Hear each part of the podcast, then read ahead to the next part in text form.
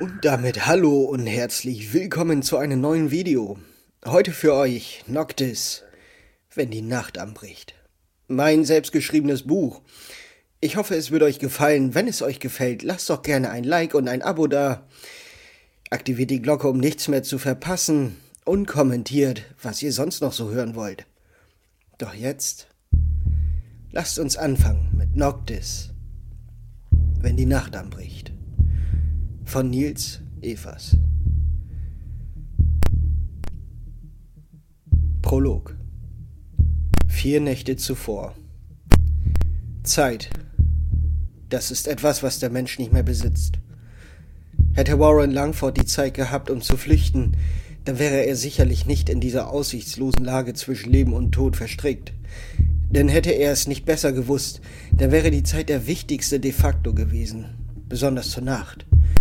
Er blickte auf seine zerfurchten Hände, welche er mit Hemdärmeln bandagiert hatte, nicht zuletzt, weil viel Blut durchsickerte, sondern auch, weil es den Schmerz linderte und den Schmerz der vergangenen Ereignis zähmte.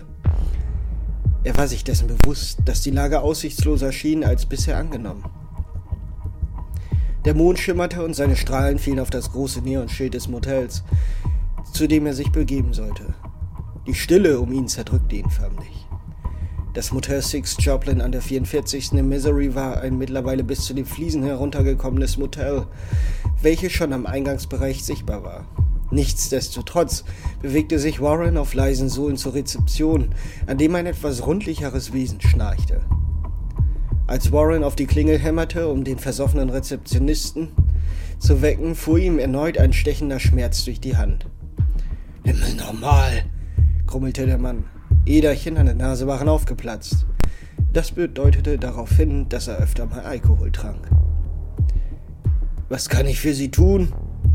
Zimmer 13 bitte. Warren Langford. Aha, grölte der Kerl. Sie hatten reserviert, nicht wahr? Warren nickte. Er sah auf seine Armbanduhr, auf der ein paar Blutspritzer vor ihm die Zeiger verdeckten. Der Dicke hustete ein paar Male stark hintereinander und übergab Warren seine Schlüssel. Warren entriss diese schon nahezu und bewegte sich in Richtung seines Zimmers. Ein vermoostes Schild am Ende des Ganges im Blick Richtung Parkplatz wies auf das Zimmer 13 hin. Warren brauchte zwei Versuche, da seine Hände noch immer zitterten. Er trat in das Zimmer ein. Auch dies wirkte schon ein wenig heruntergekommen.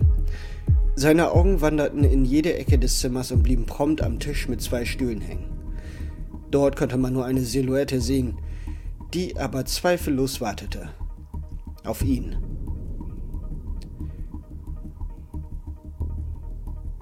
Der Schatten wies auf den zweiten Stuhl.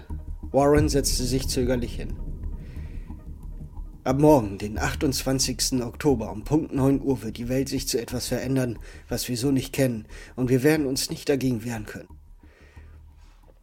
Mr. Langford, ich bitte Ihnen hiermit die einmalige Gelegenheit zu forschen, was es mit diesen Geschehenen auf sich hat und wie diese Welt sich verändern wird.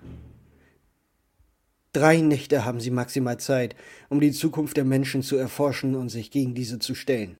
Beachten Sie jedoch, Mr. Langford, dass Sie Ihre Tochter im Auge behalten, sollten Sie sich nicht bereit erklären, mit uns zu kooperieren. Im schlimmsten Falle stirbt nicht nur Ihre Tochter, sondern auch tausend andere Menschen. Sind Sie dabei? Was meinen Sie mit dabei? Was ist mit meiner Tochter? Fassen Sie sie nicht an, Sie Schwein! schrie Warren und stieg abrupt hoch.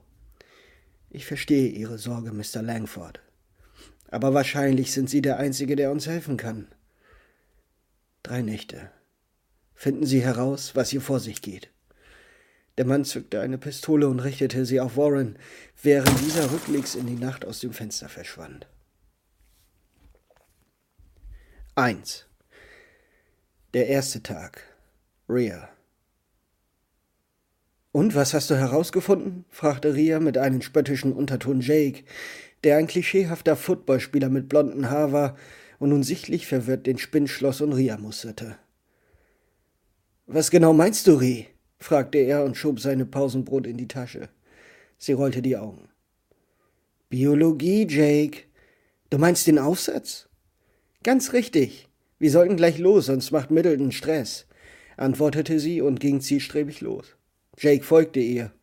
Als die beiden im Klassenraum ankamen, war aber kein Mr. Middleton zu sehen. Dennoch setzten sich beide auf ihre Plätze.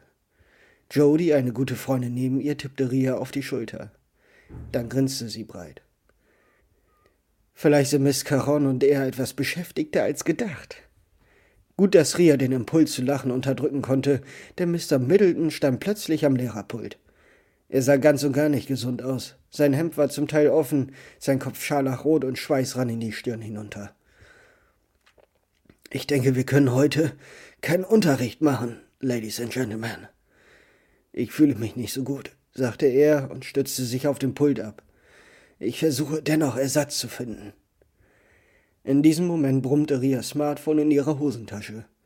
Als Middleton wieder gegangen war, zückte sie ihr Handy unter den Schreibtisch und las eine Nachricht ihres Vaters.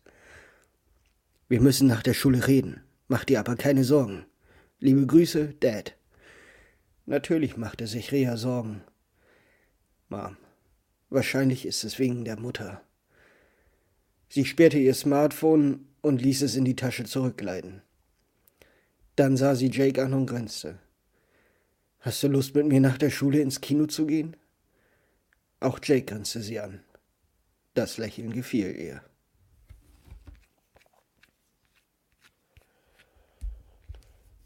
Zwei. 9.28 Uhr. Warren. Die Hände immer noch schmerzen, krallte sich Warren an den Lenkrad von seinem Ford. Er hatte noch nie wie in dieser Nacht so viel Böses gesehen und nun war er auf dem Weg zum nächsten Waffenladen. Er besaß immer noch den Waffenschein, den er zu seiner Dienstzeit als Cop bekommen hatte. Warren entschied sich in jener Nacht gegen das Dasein als Cop. Die Gefahr für seine Tochter nicht mehr da sein zu können, war zu hoch. Du musst das nicht meinetwegen machen, Dad, hatte Ria ihn immer wieder erklärt. Sie sei schon ein großes Mädchen und könne auf sich selbst aufpassen. Vor seiner Amtszeit als Cop studierte er die Quantenphysik und die Zeit. Er liebt die Zeit, wenngleich dieser einen auch tückische Streiche und Fein spielen konnte.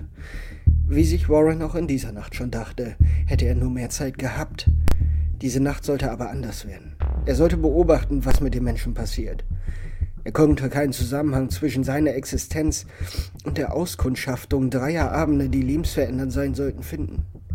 Vor zwei Tagen saß er noch gemütlich auf seinem Sofa und schaute sich auf Netflix Cartoons an wie Family Guy oder American Dad. Doch jetzt hatte er andere Probleme, um die er sich kümmern musste. Jedenfalls war es seine objektive Ansicht, einem Peiniger diesen Gefallen zu tun, um nicht erneut verschleppt und anschließend in einem Motel gejagt zu werden. Doch welche Informationen benötigten diese, was für Typen das auch immer waren? Wie konnte Warren eine so große Rolle in etwas spielen, in dem er nicht involviert war? Vielleicht wollen sie ja nur, dass man überhaupt hinsieht, was auf dieser Welt los ist, dachte er sich und bog links in eine mehrbefahrene Straße Richtung Kansas City ein. Sicherlich hatte es keinen so tiefsinnigen Grund. Er musste Anhaltspunkte finden, woher sollte er denn auch wissen, wem er diese Information übertragen muss. Das ergab für ihn alles wenig Sinn. Und das überforderte ihn auch. Ich habe keine Zeit für sowas. Er steckte im Stau. Zu allem Unglück gab es auch keine Abzweigung, die ihn zu US Ammo schneller hätte führen können. Und da war sie wieder. Die Zeit, die einem fehlte und wieder die Falle stellte.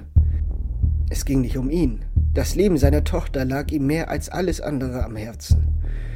Der Drohung nach zu urteilen war es von der Silhouette eher ernst gewesen.